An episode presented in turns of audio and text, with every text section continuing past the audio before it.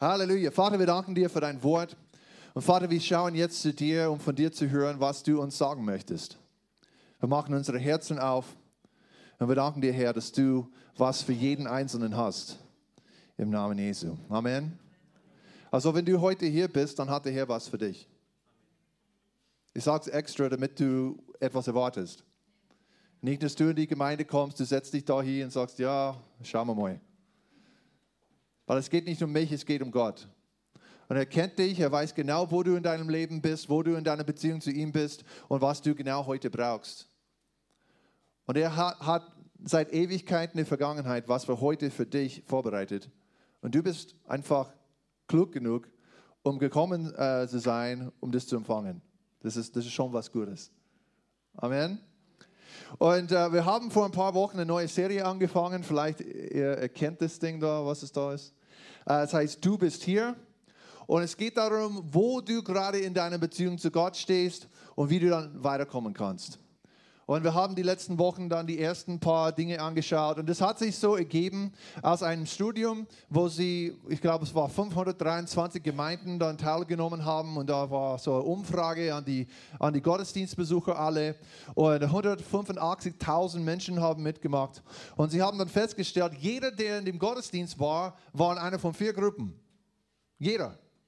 Und diese Gruppen waren einfach diese vier Kreise oder diese Eier die, die sind eher Eier, glaube ich. äh, ist es nur, weil das Flipchart zu schmal ist. Äh, aber die erste Gruppe war einfach die Leute, die Gott suchen. Die waren Menschen, die noch keine Beziehung zu Gott hatten, die Jesus noch nicht äh, zu ihrem Herrn bekannt hatten, sondern sie waren einfach interessiert, sie, haben, sie waren neugierig oder sie haben gesagt, ja, das, ich habe nichts am Hut mit Glauben, aber vielleicht könnte es was sein für mein Leben. Und sie sind gekommen und dann durch die Gnade haben sie dann die Rettung empfangen und sie sind dann in diese Gruppe gestiegen und das ist die Leute, die mit Gott beginnen die am Anfang sind ihres Christenlebens, die haben eine Beziehung zu Jesus durch das Kreuz. Und dann gibt es die Leute, die dann nicht nur beginnen, sondern Gott nahe sind und dann die Gottzentrierten, wo alles sich um Gott dreht. Und ich sage es euch, äh, jeder ist in einer dieser Gruppen und in bestimmten Bereichen deines Lebens bist du vielleicht hier und du bist dann in anderen hier und du bist in anderen hier. Also keine Scham wo du gerade stehst oder wo du sagst, ja, ich bin, glaube ich, in der Gruppe oder der Gruppe, ist, ist egal. Hauptsache ist, dass du wächst, dass du weiterkommst. Amen. Und dass derjenige neben dir weiterkommt und dass ich weiterkomme. Ich bin auch einer, ich bin auch am Wachsen. Ich muss auch weiterkommen in meinem Glauben. Ich muss auch täglich mich mit der Bibel beschäftigen und schauen, Herr, was sagst du mir heute? Weil was Gutes in mir ist, ist er. Und was nicht gut in mir ist, bin ich. Und das ist bei dir auch so. Wenn Leute sagen, hey, Konrad, du bist aber ein toller, du kannst gleich sagen, ja, das ist Jesus in mir. Und Ledwina, du bist so ein Hammermensch, ja, das ist Jesus in mir. Und wenn jemand sagt dir, hey, das war aber so schlecht, was du gerade getan hast, ja, das war ich. Amen. Weil in dir wohnt Jesus Christus und er tut nur Gutes. Nur Gutes. Das ist vielleicht eine harte Wahrheit zu ja, anzunehmen und zu sagen, mhm, ja, ich gebe zu, alles, was so schlecht in meinem Leben so abläuft, kommt aus meinem Fleisch und aus, äh, äh, aus dem alten Ich. Und das will ich sowieso kein, kein Mensch sehen lassen. Amen. Aber wie gesagt, wir sind heute, du bist heute hier anscheinend, weil du wachsen möchtest. Oder weil jemand kommen wollte und sie wollten wachsen und du hast sie dann hinfahren müssen. Ist auch gut. Aber dann sei auch offen dafür, dass du auch wächst, weil du bist da. Du solltest einfach die Zeit ausnutzen und nicht schlafen und, nicht einfach äh, Müsli essen während des Gottesdienstes. Genau. Aber letzte Woche hat Manfred dann gepredigt über die Autorität im Gottes Wort, dass wir Gottes Wort als die Autorität in unserem Leben annehmen. Und heute geht es eigentlich um diesen Schritt hier, um das Geben und Dienen. Ich finde es so toll, was der, was der Konrad vorher erwähnt hatte, dass, dass er das diesem Typ geben müsste, um selber in dem Bereich wachsen zu können. Und bei dem Ganzen geht es um diese Parabel, was Jesus in Markus Kapitel 4 äh, weitergegeben hat. Und das können wir gemeinsam anschauen. Wenn du deine Bibel dabei hast, sei es aus Papier oder E-Bibel oder was auch immer, schlag es mal auf. Und ich ermutige dich, Notizen zu machen, auch in der E-Bibel kannst du Sachen highlighten, das ist auch gut, dann findest du es leichter später und du weißt, hey, ich habe irgendwann das gelesen, das ist schon cool, ich bin weitergekommen. Es freut mich wenigstens, wenn ich ein Kapitel in der Bibel lese und plötzlich ist was da, was ich gehighlightet habe vor vielleicht einem Jahr und ich habe vergessen, hey, ich habe es überhaupt gelesen. Cool. Das ist aber toll. Markus Kapitel 4 und Vers 1 und wiederum fing er an, am See zu lehren und es versammelte sich eine große Volksmenge bei ihm sodass er in das Schiff stieg und sich auf dem See darin niedersetzte und das ganze Volk war am See auf dem Land. Und er lehrte sich vieles in Gleichnissen und sagte zu ihnen in seiner Lehre, hört zu, Siehe, der Seemann ging aus, um zu sehen. Und es geschah, so säte, dass etliches an den Weg fiel und die Vögel des Himmels kamen und fraßen es auf. Und anderes aber fiel auf den felsigen Boden, wo es nicht viel Erde hatte, und es ging sogleich auf, weil es keine tiefe Erde hatte. Als aber die Sonne aufging, wurde es verbrannt, und weil es keine Wurzel hatte, verdorrte es. Und anderes fiel unter die Dornen, die Dornen wuchsen auf und erstickten es, und es brachte keine Frucht. Und anderes fiel auf das gute Erdreich und brachte Frucht, die aufwuchs und zunahm und etliches trug 30-fältig, etliches 60-fältig und etliches 100-fältig. Und er sprach zu ihnen, wer Ohren hat zu hören, der höre.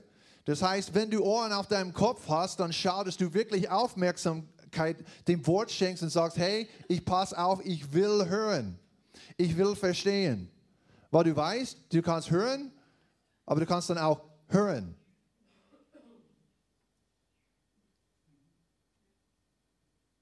Das ist auch ein ziemlich häufiges Problem in, in der Gesellschaft. Halt. So viele Leute haben ihr Handys und sie schauen etwas auf dem Handy. Ja, Facebook und bla bla bla bla bla. Und jemand sagt etwas und sie sagen, hörst du mir zu? Mhm. Mhm. Ja. Ja. Mhm. Mhm. Ja. Wie viele Kinder hast du? Mhm. Ja. Warum? Weil du hörst nicht zu. Du hast Ohren, aber du hörst nicht. Und Jesus hat gesagt, hey, wenn du Ohren hast, dann höre. Hör zu, pass auf, was ich euch sage, weil das ist wichtig. Und Vers 10, als er aber allein war, fragten ihn die, welche ihn um ihn waren, samt den Zwölfen über das Gleichnis. Und er sprach zu ihnen, euch ist es gegeben, das Geheimnis des Reiches Gottes zu erkennen. Denen aber, die draußen sind, wird alles in Gleichnissen zuteil, damit sie mit sehenden Augen sehen und doch nicht erkennen und mit hörenden Ohren hören, doch nicht verstehen, damit sie nicht etwa umkehren und ihnen die Sünden vergeben werden. Was es heißt, ist einfach, wenn du Gott sagst, Herr, ich höre auf, was du sagst, ich pass auf und ich mache was mit deinem Wort, dann kriegst du noch mehr. Es kommt darauf an, wie du hörst.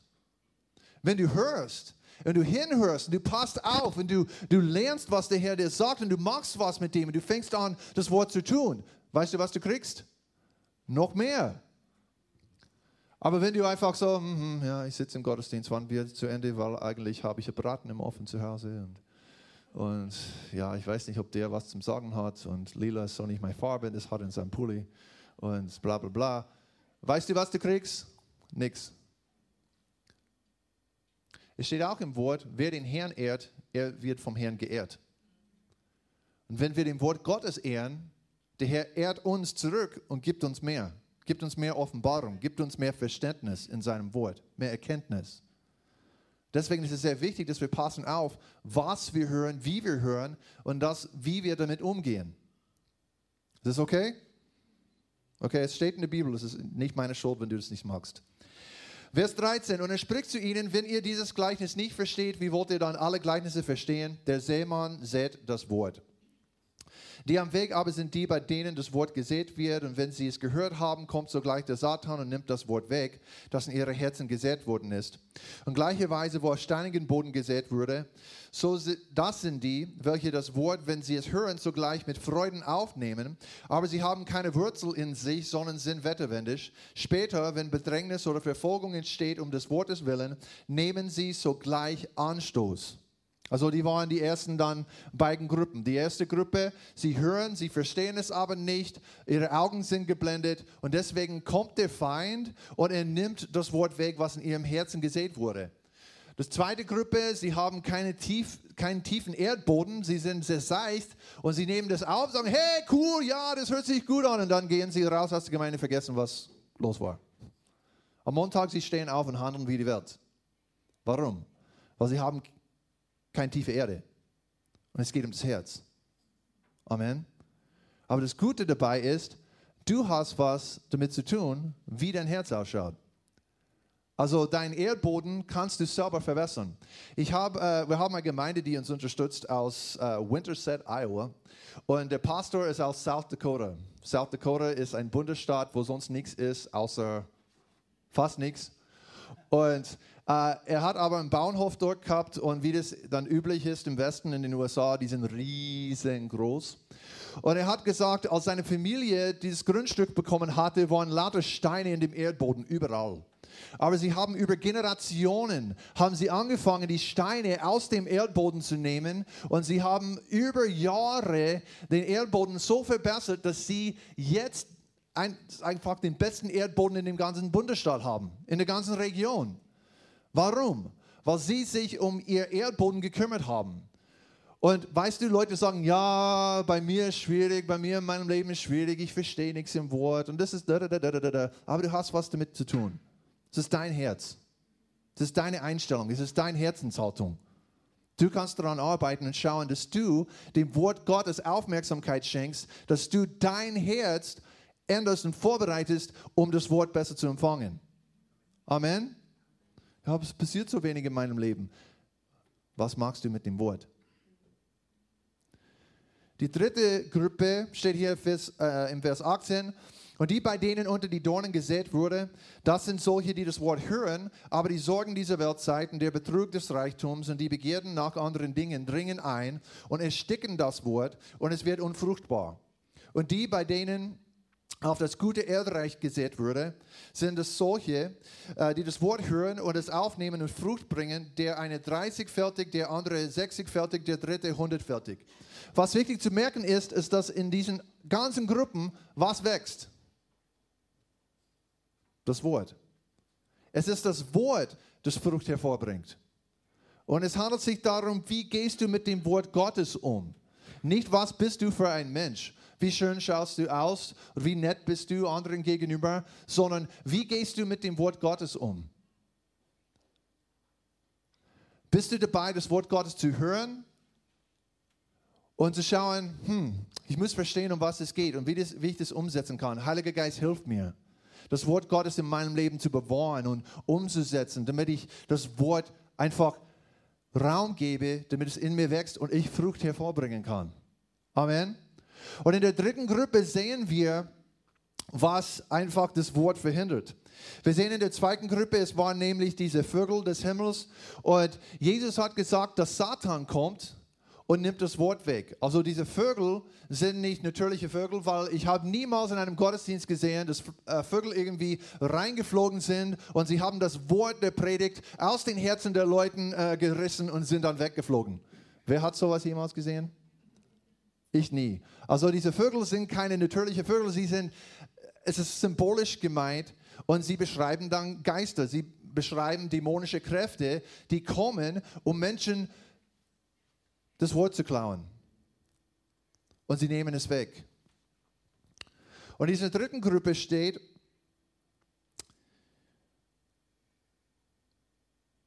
es spricht von Dornen. Aber meint es wirklich, dass du hörst eine Predigt, du liest im Wort und dann es gibt Dornen in deinem Garten und deswegen kannst du dann das Wort nicht tun? Nein, es ist auch symbolisch gemeint. Und lass uns noch was anschauen in Lukas Kapitel 10, weil hier stehen auch andere symbolische Wörter.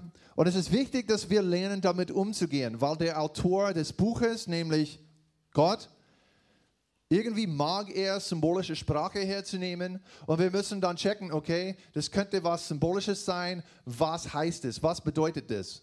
Weil wenn wir nicht damit äh, rechnen, dass es symbolisch sein könnte, wir nehmen das einfach als Dornen. Dornen sind schlecht. Ja, das habe ich schon gewusst. Ich will kein Unkraut in meinem Garten. Erledigt. Aber das heißt es nicht. Wir müssen verstehen, um was es geht. Lukas 10, 19, siehe, ich gebe euch die Vollmacht, auf Schlangen und Skorpione zu treten und über alle äh, Gewalt des Feindes und nichts wird euch in irgendeiner Weise schaden. Also auch hier, Schlangen und Skorpione heißt nicht Schlangen und Skorpione, es heißt die Mächte des Feindes. Es heißt dämonische Kräfte. Und wir schauen zum Beispiel weiter in Hesekiel Kapitel, Kapitel 2. Wir sehen so was Ähnliches an dieser Stelle.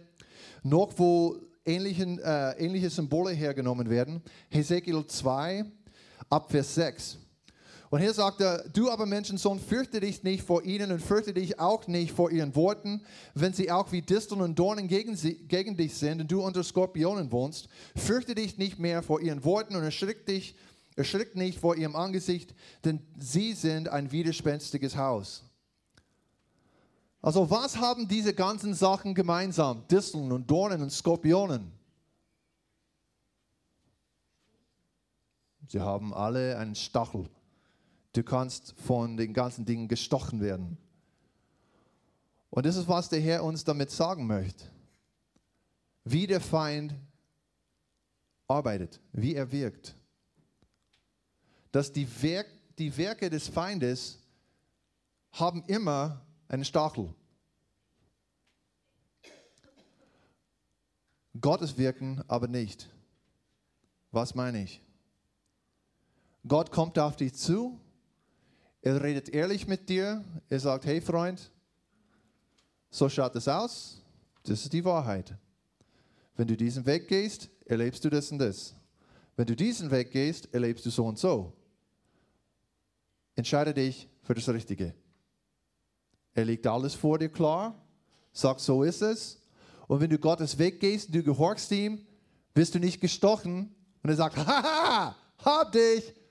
Nein, Gott ist kein Betrüger. Aber der Feind ist genau das Gegenteil. Er versucht dich zu verwirren, dich auszunutzen und dich auszutricksen, dich zu verführen und er sagt dir, hey, geh doch diesen Weg dieser Weg ist schön, ist toll. Ja, aber ich kann nicht um die Kurve sehen. Ist egal, es wird schön. Es, geht, es wird noch, nur noch schöner. Als du um diese Kurve kommst, es wird sowas von wunderbar. Und Gott sagt, ja, geh die Richtung. Aber das ist alles so eng. Das ist alles so schwierig. Weißt du, du musst dein Kreuz tragen. Du musst Menschen dienen. Du musst lieb sein. Also geh einfach die Richtung. Weißt du, äh, dann wird es schöner für dich. Aber dann kommst du um diese Kurve und pow! Du wirst gestochen. Du wirst ausgetrickst. Du wirst Schmerzen erleben, weil du in Sünde lebst. Und der Feind redet nie ehrlich mit uns. Und was Jesus dann beschrieben hat, dann an dieser Stelle, ist, dass es verschiedene Sachen im Leben gibt, die wir, wo wir aufpassen müssen, weil diese Sachen versuchen, uns zu betrügen aber wir werden dann gestochen am Ende. Aber das kannst du ja vermeiden. Ich habe es einmal von einem gehört, er hat gesagt, Sünde nimmt dich immer weiter, als du gehen möchtest, hält dich länger, als du bleiben möchtest und kostet dich mehr, als du zahlen möchtest. Der Feind sagt immer, ja, es kostet so viel. Dann gehst du den Weg und es kostet dir alles. Ja, du kannst doch im Büro mit der Frau flirten, das ist ganz harmlos. Das geht doch. Deine Frau ist sowieso nicht da, sie wird es nie checken, kein Problem. Ja, doch, essen zu gehen mit der Mitarbeiterin, das ist kein Problem. Bei ihr in der Wohnung einen Film anzuschauen, ja, kein Problem. Nur einmal mit ihr zu schlafen, keiner wird herausfinden. Und irgendwann merkst du, du bist gefangen. Du kommst nicht raus. Warum? Sünde hat einen Stachel. Du bist gestochen. Du bleibst hängen. Und es kostet dich so viel mehr, als du ausgeben wolltest. So ist es immer mit Sünde. Wenn du dich verführen lässt, du wirst es immer bereuen. Jedes Mal.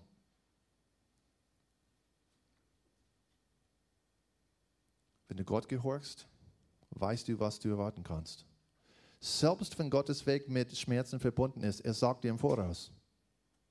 Er sagt dir, hey Freund, du kommst in eine schwierige Zeit, bereite dich darauf vor. Wenn wir Ohren haben und hören. Als Kinder Gottes brauchen wir nie überrascht sein. Nie überrascht sein von Schmerzen, von Schwierigkeiten, Gottes Radio läuft immer. Wir müssen nur sagen, weg von der Welt, auf Gottes Stimme hören. Herr, was zeigst du? Was sagst du? Was kommt? Und er bereitet uns darauf vor. Und manchmal, wir können sogar die Situation vermeiden. Aber weißt du, wenn du 100 fährst und du siehst die Kurve nicht und plötzlich ist eine Kurve da und du fährst dann in den Straßengrab, wer ist schuld? Du bist. Du hast nicht weit genug geschaut, du hast nicht aufgepasst. Viele Christen geraten in Schwierigkeiten, weil sie einfach nicht auf die Stimme ihres Papas hören. Und er versucht uns zu sagen, hey, Kind, hey, Kind, hey, du da, hey, du mit den Ohren, hör zu. Amen. Dein Papa liebt dich. Und er sieht und weiß alles. Wir müssen hinhören. Wir müssen aufpassen. Wir müssen im Wort lesen. Weil er hat uns so viele Dinge schon im Voraus gesagt. Wir müssen nur lesen. Ah, mhm. ja, cool. Und wisst ihr, in der Bibel, an den meisten Stellen, wo plötzlich steht, ist was Gutes. Weil das ist wie Gott ist. Und plötzlich kommt vom Himmel ein Klang wie ein gewaltiger Sturm und Haus, das Haus wurde erfüllt und sie haben den Heiligen Geist empfangen. Das war, das war gut. Das ist wie Gott ist, von seiner Natur aus. Aber der Feind ist genau anders. Plötzlich kommt der Stich. Keiner macht einen Plan, um gestochen zu werden. Keiner sieht die Biene auf seinem Stuhl und sagt, ja, ich sitze mich auf diese Biene, um gestochen zu werden. Ha! Oh ja, ich bin gestochen werden. Passiert nie. Es gibt nur eine Art Bienenstich, die ich mag. Die kann man essen. Also so Bienenstich bereite ich mich darauf vor, mache ich Pläne, Bienenstich zu bekommen, zu essen, ist gutes Zeug. Aber weißt du, keiner macht einen Plan, um gestochen zu werden von Wespen, von Skorpionen, Nein, man vermeidet es. Und Gott zeigt uns in dieser Parabel, wie wir eben vermeiden, werden, vermeiden können, gestochen zu werden. Aber das ist in unseren Händen. Das müssen wir vermeiden. Er kann es nicht für uns vermeiden, er hat uns einen freien, eine freie Wahl gegeben, einen freien Willen. Und es ist in deiner Lage, es ist in deinem äh, Verantwortungsbereich, deinen freien Willen äh, auszuüben, damit du nicht gestochen wirst. Gott sagt, Biene auf deinem Stuhl. Sagt, hä, was? Hä? Au, Papa. Sagt, ja, ich habe das doch gesagt. Wer hat das mal ihren Kindern gesagt? Ich habe doch gesagt, gell? Kinder, wer hat das mal von, von ihren Eltern gehört? Okay. Sie wollen nicht ehrlich sein, sie wollen Mittagessen bekommen.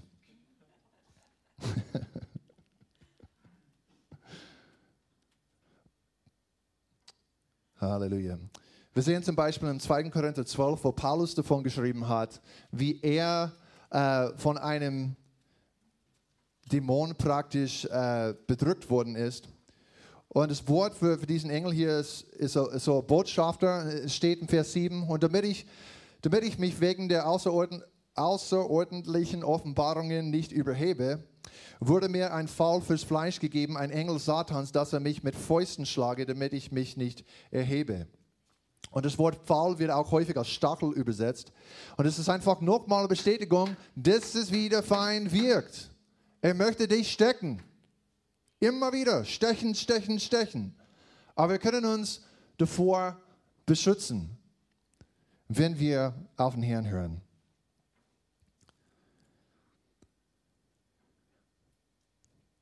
Und wir reden, wir haben auch letzte Woche, glaube ich, von diesen Symbolen geredet, von diesen Vögeln, von, von diesem Stachel, von diesen ganzen Sachen, die eher symbolisch geschrieben sind. Und manche Leute lassen sich von symbolischer Sprache in der Bibel verwirren, aber es muss dich nicht verwirren. Weil das Gute ist, ganz oft steht das gleiche Wort symbolisch an einer anderen Stelle. Und das Coole dabei ist, ist es gibt nur einen Autor in dem Buch und er nimmt das Wort immer ähnlich her. Gott. Auch wenn er einen anderen Typ hergenommen hat, um das zu schreiben, Gott ist der eigentliche Autor von dem Ganzen. Amen. Zum Beispiel, es gibt eine Stelle in Offenbarung, Kapitel 9, das können wir gemeinsam anschauen.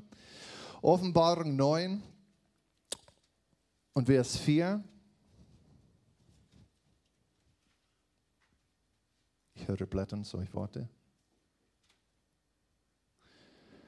Und es wurde ihnen gesagt, dass sie dem Gras der Erde keinen Schaden zufügen sollten, auch nicht irgendetwas Grünem, noch irgendeinem Baum, sondern äh, nur den Menschen, die das Siegel Gottes nicht an ihrer Stirne haben. Also haben diese Engel es wirklich vorgehabt, äh, die Umwelt zu vernichten? Oder war Gott wirklich der erste umweltfreundliche Mensch und er hat gesagt, nein, Gras, Bäume alleine lassen? Nein, es ist auch symbolisch gemeint. Und für was steht das? Wir sehen eigentlich die Antwort in Psalm 1. Also wenn man schon durch die Bibel gelesen hat und in Offenbarung dann ankommt, dann merkt er, hm, warte, ich habe schon etwas mit in so ähnliches schon, schon irgendwo gelesen. Psalm 1 zum Beispiel steht, wohl dem, der nicht wandelt nach dem Rat der Gottlosen, noch tritt auf den Weg der Sünder, noch sitzt, wo die Spötter sitzen, sondern seine Lust hat am Gesetz des Herrn und über sein Gesetz nachsinnt Tag und Nacht. Der ist wie ein Baum, gepflanzt an Wasserbächen, der seine Frucht bringt zu seiner Zeit und seine Blätter verwelken nicht und alles, was er tut, gerät wohl. Also hier, er vergleicht uns mit grünen Bäumen. Wenn wir im Gottes Wort bleiben, dann ziehen wir das Wasser des Wortes auf und wir werden lebendig. In anderen Worten steht in der Offenbarung, hey, wenn etwas vernichtet wird und Menschen da angegriffen werden, dürfen die lebendigen Menschen, dürfen die, die Kinder Gottes nicht berührt werden. Und es ist wichtig, wenn wir symbolische Sprache sehen, dass wir das Wort Gottes sich selbst auslegen lassen. Nicht, dass wir sagen, ja, das könnte doch meinen. Was ist egal, was du meinst, das meint oder bedeutet. Es ist wichtig, was Gott meint, dass es bedeuten sollte. Amen. So, wenn du was siehst und du es nicht verstehst, lass dich nicht verwirren. Du kannst einfach das Wort umkreisen und sag doch symbolisch und, und dann schau einfach, als du die Bibel liest, wo findest du was ähnliches, was das dann für dich auslegen könnte. Okay? Okay, zurück zu den Dornen. Uh, in 4. Mose 33, 55 steht auch was über Dornen. 4. Mose 33, 55. Wenn ihr aber die Einwohner des Landes nicht vor eurem Angesicht vertreiben werdet, so sollen euch die, welche ihr übrig, äh, übrig bleiben lässt, lasst, zu Dornen werden in euren Augen und zu Stacheln an, in euren Seiten und sie sollen auch bedrängen in dem Land, in dem ihr wohnt. Also, wir wissen im Alten Testament, äh, die Nation Israel, sie haben den Befehl bekommen vom Herrn, dass sie die Völker in dem verheißenen Land äh, ausraten äh, hätten sollen weil diese Völker Götzendiener waren. Sie, diese Völker haben über 400 Jahre gehabt, um zurück zu Gott zu wenden, aber sie haben die Chance nicht genutzt und Gott hat gesagt, wenn diese Völker am Leben bleiben, sie werden ein Stachel in euren Seiten sein, also sie müssen ausgerottet werden. Das hört sich hart an, aber es war einfach so, weil der Herr hat schauen müssen, dass der Retter in die Welt kommt. Er hat eine reine äh, ein reines Volk gebraucht, damit Jesus auf Erden kommen könnte. Und wenn die Israeliten die, unter den Heidenvölkern gewohnt hätten, hätten sie sich komplett weg von Gott gewendet und Gott hätte kein reines Volk mehr gehabt. Warum haben sie diese Völker ausrotten müssen? Damit du und ich, damit wir einen Retter haben. Es war drastisch, aber es war äh, notwendig. Es war nötig. Gott ist gut. Amen. Aber er hat ihnen gesagt, sie müssen die Leute äh, vernichten. In Richter 2,2 steht, ihr aber sollt mit den Einwohnern dieses Landes keinen Bund machen, sondern ihre Altäre niederreißen. Es war in ihrer Verantwortung und es liegt auch in unserer Verantwortung, Dornen in unserem Herzen nicht wachsen zu lassen. Es ist in unserer Verantwortung, nicht zu sagen, Herr, bitte den Zustand meines Herzens, Herr, bitte verbessern. Der Herr sagt, es liegt in deiner Kraft, die Dornen und Disteln in deinem Herzen nicht wachsen zu lassen. Und wir müssen sagen, okay, dann ich muss wissen, der Teufel möchte mich stechen und stechen und stechen, was mich dann zurückhält, Gott zu dienen. Und dann gebe ich irgendwann auf, weil das Wort wird in meinem Herzen ersticken, wenn das passiert sondern ich muss dem Wort Aufmerksamkeit geben, ich muss das Wort Gottes tun. Und was waren nochmal die Dornen? Lass uns das nochmal anschauen. Markus 4. Und Vers 18, und die, bei denen unter die Dornen gesät wurde, das sind solche, die das Wort hören, aber die Sorgen dieser Weltzeit und der Betrug des Reichtums und die Begierden nach anderen Dingen dringen ein und ersticken das Wort und es wird unfruchtbar. So, er, er redet von den Sorgen dieser Weltzeit, Betrug des Reichtums und von äh, der Begierden nach anderen Dingen. Am Ende vom Lobpreis hat der Herr dir gesagt, glaube ich, weil ich es habe es ausgesprochen, weil ich es von ihm gehört habe, dass du deine Sorgen abgeben sollst, dass du ihm deine Sorgen werfen sollst. Und das sehen wir im 1. Petrus 5, Vers 7, wo es ausdrücklich gesagt wird. Alle eure Sorge werft auf ihn, denn er sorgt für euch. Warum ist es wichtig? Wie ich am Anfang der Predigt gesagt habe, jeder Christ sollte sich zu jeder Zeit freuen können. Und wenn du dich schwer tust, dich zu freuen, heißt es, dass du gerade mit Sorgen beladen bist und du trägst eine Last, die dir nicht gehört. Du bist nicht dazu ausgerüstet, Sorgen zu tragen. Du bist nicht dazu erschaffen, Sorgen zu tragen. Der Herr sagt, wir sind Schafe. Und Schafe sind keine Lasttiere. Oder?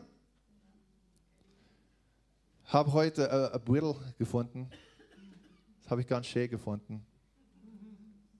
Also das Pferd trägt den Reiter und trägt das Schaf. Ihr habt vielleicht nicht gemerkt, dass es das Schaf war, was so klein ist. Aber ich dachte mir, ja, das passt. Weil der Herr kümmert sich um uns und wenn wir wohin hinkommen möchten, dann er hat einen Weg, um uns dorthin zu bringen.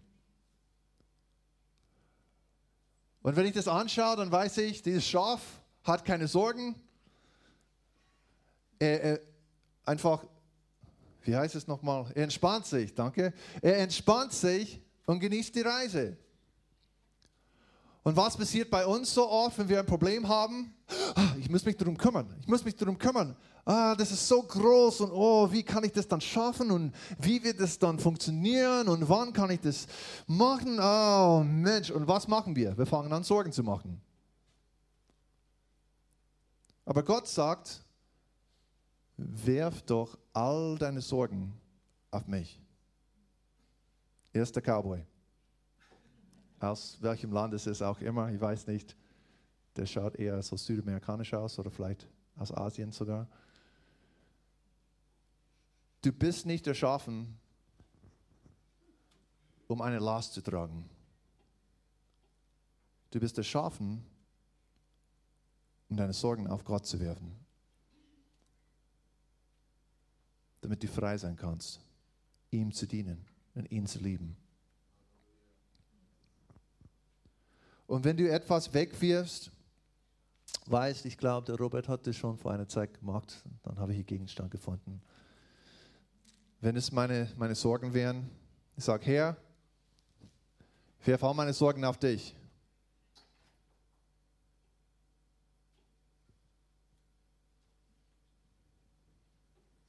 Hallo?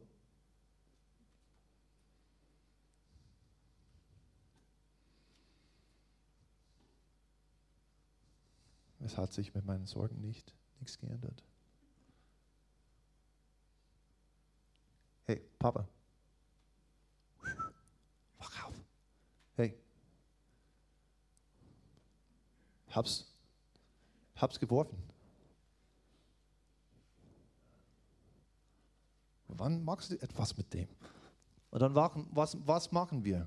Wenn wir keine Änderung sehen, wir heben es nochmal auf. Vielleicht ist es doch keine Sorge, vielleicht gehört es doch mir. Und dann der Herr sagt uns wieder, werf deine Sorgen auf mich. Okay, nimm doch meine Sorgen.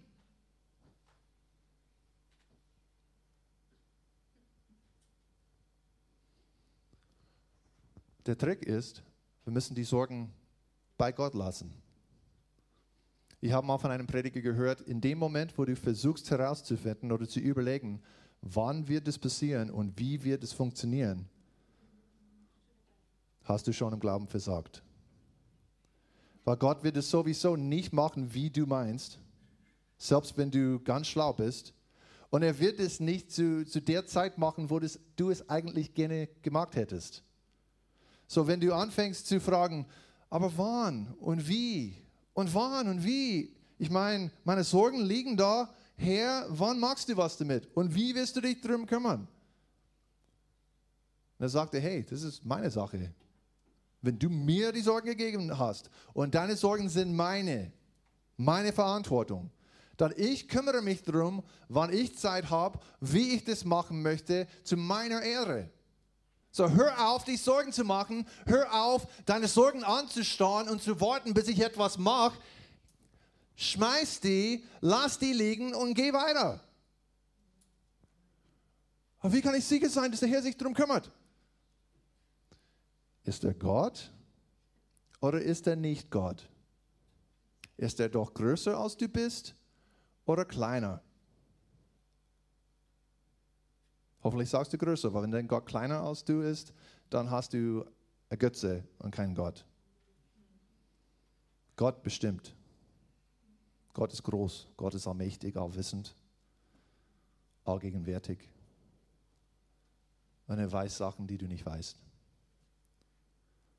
Und es gehört zu, zu diesem Thema geben. Weil wenn du dich Sorgen machst, kannst du schwer geben. Als ich auf der Bibelschule war, habe ich nach fast zwei Monaten keinen Job bekommen zu haben, habe ich endlich einen Job bekommen und ich habe mich sehr gefreut, weil es war wirklich eine Gottessache, dass ich diesen Job bekommen habe. Aber hat es sich langsam festgestellt, dieser Job war ein sehr schlechter Job und ich habe dann ziemlich wenig Geld damit verdient, aber das war auch eine Prüfung vom Herrn weil ich bin dann in einer Klasse in der Bibelschule, in der dritten Stunde, es war die letzte Stunde des Tages, bin ich neben eine, einem Mädel aus Iowa, äh, weil du sitzt dann so bezogen auf Bundesstaat zusammen in diesen großen Fächern. Bin neben ihr gesessen und sie war auch Kellnerin und ich war Kellner und sie hat mir gesagt, wie viel Geld sie pro Woche äh, verdient als Kellnerin. Und ich habe festgestellt, in dem Monat, weil das war ein Monat, wo in unserem Restaurant war kaum was los. Ich habe festgestellt, Sie wird in einer Woche so viel verdienen, wie ich im ganzen Monat verdienen werde. Und dann war ich schon ein bisschen sauer. Dachte, Herr, das ist nicht fair. Sie hat einen Job, wo sie so viel verdient und ich verdiene nur so viel. Und das Problem war, in dem Monat habe ich so wenig verdient. Ich hatte Geld für meine Miete, äh, Elektrizität, die Heizung und Telefon. Danke. Und Johannes hat es auch gleich gemerkt. Aber nichts zu essen. Ich war doch 18 Jahre alt. So groß, aber halb so breit. Ich habe Essen gebraucht. Und ich habe so ein bisschen im, im Herzen habe ich so ein bisschen gemeckert und, und dann habe ich, der Heilige Geist war ganz lieb und hat mich daran erinnert, was wir schon am Anfang des Jahres gehört haben. Sie haben uns davor gewarnt, unseren Job als unsere Quelle anzusehen. Dein Job ist nicht deine Quelle. Gott ist deine Quelle. Ich habe gedacht, oh, stimmt. Okay, dann habe ich noch Buße getan. Das war am Anfang der Stunde. Okay, 50 Minuten später war es zu Ende. Was habe ich dann gemacht? Ich habe so ein so Paket, so ein Fertiggericht zu Hause gehabt und ich habe einen Freund von mir ge gefragt, ob er zu mir kommen wollte für Mittagessen. Hey, ich habe noch so ein Gericht zu Hause, kommst du dann erstmal was? Und er hat gesagt, ja, passt schon. So, was habe ich gemacht? Habe meine Sorgen äh, geworfen und dann war es kein Problem zu geben. Weil, ja, das ist das Letzte, was ich zu essen habe, aber Gott ist meine Quelle, es wird irgendwie schon hinhauen. Und wir sind dann von der Schule, haben, sind, haben wir die Straße gequert in seinem Auto und wir sind zu, zur Tankstelle gefahren. Das war nur 50 Meter weiter. Und wir sind in die Tankstelle gegangen, weil er hat gemeint, er kauft Limo, weil ich das Essen versorge und Dann hat er das Getränk äh, abgedeckt und dann ist es rund. Ich dachte, okay, passt. Und wir sind dann in die Tankstelle gegangen und an der Kasse stand ein Freund von meinen Eltern, der Missionar in den Philippinen war. Ich könnte meinen Augen nicht glauben, dass, dass der Typ eigentlich in Oklahoma da stand. Er hätte eigentlich 5000 Meilen weg sein müssen. Und da stand er und kaufte sich so eine Cola Light. Und, oh, Sean, hi. Und er hat gewusst, dass ich auf der Bibelschule war. Und es war ganz überraschend, dass wir uns getroffen haben. Wir haben nur zwei, drei Sätze geratscht und dann äh, wurde er raus zum Auto, weil er schon äh, bezahlt hat. Und er drückt mich was in die Hand und, und ging, ging weiter. Ich habe es in meine Tasche gesteckt und mein Freund hat dann so Mountain Dew gekauft und dann sind wir ins Auto gestiegen. Ich habe es raus in meine Tasche geholt. Es war 100 Dollar. Eigentlich genau, was ich brauche, um einen Monat zu essen. Der Herr kümmert sich. Ich habe keine Ahnung gehabt, dass der Typ überhaupt in den USA war. Keine Ahnung gehabt, dass er so viel Geld in seiner Tasche hatte. Nicht gewusst, dass der Heilige Geist zu ihm sprechen würde. Und wenn ich meinem Freund nicht gesagt hätte, hey, kommst du zu mir und wir essen mein letztes Gericht, dann wäre ich auch selber nicht an der Tankstelle, um den Segen Gottes zu empfangen. Es war eigentlich durch das Geben, dass ich am richtigen Ort zur richtigen Zeit war, nicht mit Sorgen bekümmert und, oh Herr, wie machst du das? Und auf die Knie, oh Gott, mach doch was. Nein, ich war einfach unterwegs, frei, im Frieden ja, ich, ich mache einfach, was ich machen soll. Und der Herr hat sich darum gekümmert. Und so wird es auch mit dir machen. Wenn du einfach in seinem Wort bleibst, sein Wort tust und dich nicht mit Sorgen laden lässt und, führen, und von ihnen führen lässt. Sorgen sind Dornen. Dornen sind nicht schön. Und am Anfang, es fühlt sich gut an, Sorgen zu machen. Du hast so eine Selbstleidparty mit dir und ja, mir geht es so schlecht und ich habe doch was Besseres verdient und bla bla bla bla bla. Aber es ist alles Quatsch. Weil du wirst einfach ständig gestochen. Und wir müssen das erkennen und die Sorgen abgeben. Sagen, Herr, okay, sorry, Herr, sorry, habe mir Sorgen gemacht, ich will diese Dornen in meinem Garten nicht mehr haben, die sind nervig. So, ich gebe dir einfach meine Sorgen, vertraue dir und mach das du, wie du willst, zu deiner Ehre und ich werde es vergessen und einfach weitergehen und mich freuen. Amen. Es gibt eine zweite Art von Dornen, was auch äh, hier beschrieben wird und das hat auch was damit zu tun. Und im 1. Timotheus 6 sehen wir das, wo es über den Betrug des Reichtums spricht.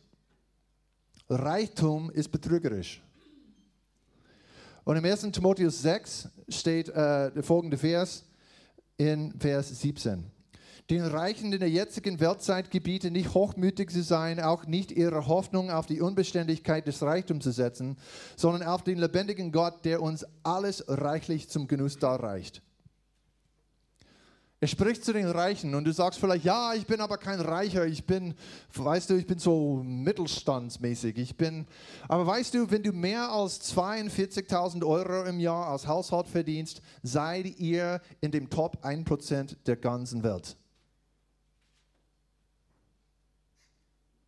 Und ich gehe davon aus, dass ziemlich viele Haushalte hier haben mehr als 40, 42.000 im Jahr, den sie verdienen. Du sagst, ja, aber ich bin nicht so ganz auf 40, vielleicht 30. Ja, da bist du in den Top 5%. Also das spricht dich an, das spricht zu mir. Okay, die Reichen sind eigentlich wir. Dass wir, selbst wenn wir etwas haben, sollten wir nicht auf, unser, auf unseren Besitz hoffen und sagen, ja, oh, ich habe genug, es geht mir jetzt gut, weil ich genug habe, ich kann mich entspannen. Nein, weil jetzt vertraust du deinem Besitz. Du vertraust dem Herrn nimmer. Und auch wenn du viel hast, heißt es nicht, dass du aufhören sollst, dem Herrn zu vertrauen.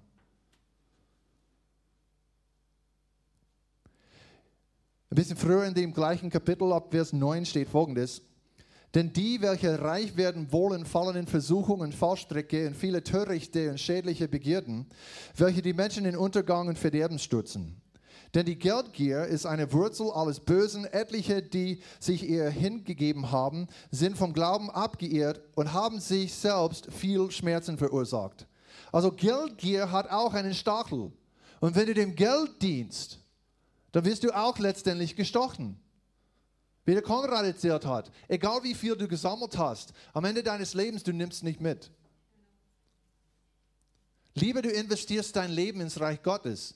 Lieber investierst du dein, deine Talente und deine Zeit in andere Menschen. Nicht einfach Sachen zu sammeln. Zu schauen, wie groß dein Haufen ist. Weil letztendlich ist es alles nur Dreck. Du sammelst einen großen Dreckhaufen. Super für dich. Besitz ist schön und Gott segnet uns mit Besitz. Aber wir sollten nicht auf unseren Besitz vertrauen, sondern auf den Herrn. Der Herr trägt uns. Und wir sollten uns auch nicht von Geldgier führen lassen, sondern zu sagen, Herr, ich bin einer, der gibt. Wir wollen lernen zu geben. Und zwar in allen Bereichen unseres Lebens, dass, ich, dass es sich nicht um mich dreht, dass ich nicht selbstsüchtig bin, sondern dass ich frei bin zu geben. Dass ich keine Dornen und Disteln in meinem Herzen habe, sondern dass das Wort Gottes wird in meinem Herzen gepflanzt, wächst auf und trägt Frucht, weil ich ein Geber bin. Amen. Matthäus Kapitel 6 steht ein paar ganz gute Schriftstellen zu diesem Thema und wir haben am Anfang des Jahres diese Serie äh, gesegnet gehabt, wo wir viel über das Thema von, von Geben und, und, und wie man mit Geld umgeht, haben wir schon äh, besprochen. Aber ich lese die nochmal, weil es ist gut für uns zu hören. Matthäus 6, 21, Jesus hat gesagt, wo dein Schatz ist, da wird auch dein Herz sein. Also nicht, wo dein Herz ist, wird dein Geld hinkommen. Es ist genau umgekehrt. Wo auch immer du investierst, wird dein Herz sein. Wenn du investierst äh, ins Reich Gottes, wird dein Herz beim, beim Herrn sein. Aber wenn du investierst, erst in erster Linie in deinen Besitz und in was du für dich bekommen kannst, dann wird dein Herz nach Besitz laufen und du wirst ständig fragen, warum liebe ich Gott so wenig? Warum ist mein Fokus nicht auf den Herrn, wo es eigentlich sein soll? Weil ein Schatz geht der Welt nach. Aber wenn du sagst, hey, ich investiere zuerst, ich gebe meinen Zehnten und Zehnten geben ist eine Kur für dein Herz. Ha, ich gebe das Geld. Und deine Seele sagt, warum gibst du das Ganze? Und dann denkst du darüber nach. Ich gebe das Ganze, weil ich Gott liebe. Und ich weiß, wenn ich Gott nicht an erster Stelle bei meinen Finanzen habe, kann Gott nicht an erster Stelle in meinem Herzen sein. Weil wo mein Schatz hingeht, da folgt mein Herz. Und Zehnten geben und geben allgemein tut uns gut, weil es richtet unser Herz auf Gottes Plan für unser Leben. Ab Vers 31, dann steht folgendes, so seid, seid nun nicht besorgt, indem ihr sagt, was sollen wir essen oder was sollen wir trinken oder was sollen wir anziehen. Denn nach diesem allen trachten die Nationen. Also die, die Länder der Welt, das ganze Weltsystem fließt in eine ganz verkehrte Richtung und alles läuft Richtung Geld, Geld, Geld, ich, ich, ich, mich, mich, mich. Aber er hat gesagt, denn euer himmlischer Vater weiß, dass ihr das alles benötigt. Er weiß es schon. Und er hat schon Pläne gemacht. Er hat schon den Missionar an die Tankstelle geschickt und er wartet auf dich. Aber du musst dem Herrn vertrauen und du musst auf Gottes Weg sein, um Gottes Versorgung zu erleben. Deswegen steht im nächsten Vers, trachtet aber zuerst nach dem Reich Gottes und nach seiner Gerechtigkeit und das alles wird euch hinzugefügt werden. Weil wir trachten nicht nach dem Geld, wir trachten nicht nach Reichtum, wir trachten nicht nach Besitz, wir trachten nach Jesus. Jesus, hey, Jesus, ich, mein Fokus ist auf dich. Und der Herr kümmert sich um dich. Natürlich gehen wir arbeiten. Natürlich machen wir Pläne. Natürlich zahlen wir auch Steuer. Halleluja. Danke, Herr. Kehrt alles dazu. Aber in erster Linie, was ist unser Fokus? Weil es handelt sich eigentlich um dein Fokus. Weil Begierden nach anderen Dingen, das ist eben der dritte Stachel und wir kommen langsam zu Ende. Nicht alles, was wir wollen oder verlangen, ist falsch. Es handelt sich darum, wo ist dein Herz, wo ist, wo ist dein Fokus. Weil Paulus hat sich danach gesehen, im Himmel zu sein. Er hat gesagt, ja, ich möchte, ich möchte ganz gern beim Herrn im Himmel sein und ihn von Angesicht zu Angesicht sehen zu können, aber es ist besser für euch, dass ich da bin.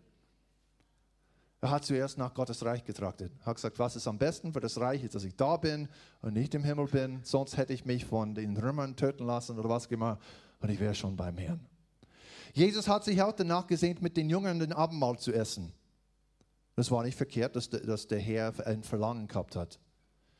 Die Frage ist, wo sind deine Verlangen gerichtet?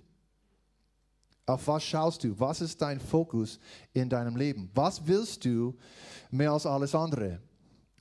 Weil das Problem war bei, bei der ersten Sünde. Adam und Eva in dem Garten, die Schlange ist gekommen und wir wissen, die Schlange war nicht nur Schlange, das war der Teufel, war Schlange, äh, Schlangen sprechen nicht. Das war einfach symbolisch. Der Teufel hat sie versucht. Und wie? Gott hat gesagt, hey, Ihr habt einen tollen Garten da, ich habe es für euch eingepflanzt, ich habe alles so gerichtet, wie es am schönsten sein kann. Ihr kümmert euch einfach darum, aber es ist schon alles da. Ah, nur von dem einen Baum nicht essen. Und versteht ihr? Sie haben alles machen dürfen, sie haben von allem essen können, nur von dem einen Baum. Das war ihr einziges Gebot. Nicht von diesem Baum essen. Und was hat der Feind gemacht? Hey Eva, hast du diesen Baum gesehen? Schau auf das, was du nicht haben darfst. Und fokussiere dich, wie schön dieser Baum ist. Und überlege, was, was in deinem Leben passieren könnte, wenn du nur davon essen würdest. Er lenkt uns ab und lenkt unser Fokus ab vom Herrn und richtet unser Fokus auf etwas, was wir nicht haben dürfen. Aber der Herr hält nichts von uns zurück. Ich glaube, an dem Baum war überhaupt nichts Schlimmes. Nur wir haben einen freien Willen und, und der Vater hat uns irgendetwas im Leben geben müssen, wo wir Nein hätten sagen können. Hey, wenn du mich liebst, sag Nein zu diesem einen Baum. Sonst alles in deinem Leben, alles, was du überlegst, ja. Und was haben wir gesagt zu dem einen Baum? Ja. Das war unsere einzige Möglichkeit, Gott zu zeigen, Gott, du bist mir mehr wert als mir selber. Und wir haben gesündigt. Und Gott führt uns in ein weites Land. Und es steht so viel vor uns, wo Gott sagt, ja, ja, ja, ja, ja, ja, ja, doch, ja, ja, aha, ja, mhm, mhm, mhm. Und der Feind sagt, aber fokussiere dich auf das eine, was du nicht machen kannst. Dann ich sage dir, wer ist wirklich dein Freund?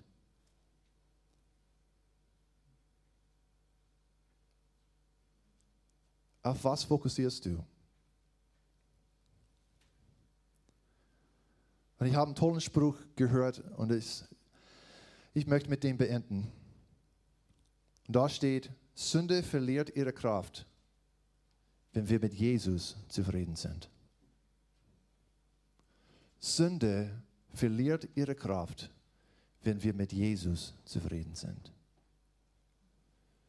Wenn ich auf den Herrn fokussiere und er ist die Liebe meines Lebens und ich weiß, ich weiß, zwischen mir und ihm gibt es keine Mauer, keine Hindernisse, wir lieben uns und er ist wunderbar, er ist so gut, er beschenkt mich ständig, er führt mich, er leitet mich, er bereitet auch meine Zukunft vor, er bringt mich in meine Bestimmung, er zeigt mich, wofür ich erschaffen worden bin und ich fange wirklich erst an zu leben, wenn ich in seinem Plan lebe. Wenn ich mit dem Herrn zufrieden bin. Wenn das ist mir bewusst, wie gut es mir eigentlich geht und wie gut Gott ist, dann hat die Sünde keine Kraft mehr die Dornen in unserem Garten wirken. Denn wir schmeißen unsere Sorgen auf ihn. Und wir wissen, ich muss mich nicht nach Sachen trachten, nicht nach Besitz, nicht nach Reichtum, nur nach Gott. Er kümmert sich um mich, er segnet mich, er weiß genau, was ich will. Amen. Dann haben wir ein Herz, wo das Wort Gottes Frucht hervorbringen kann. Und wir kommen weiter in unserer Beziehung mit Gott. Lass uns unsere Augen schließen.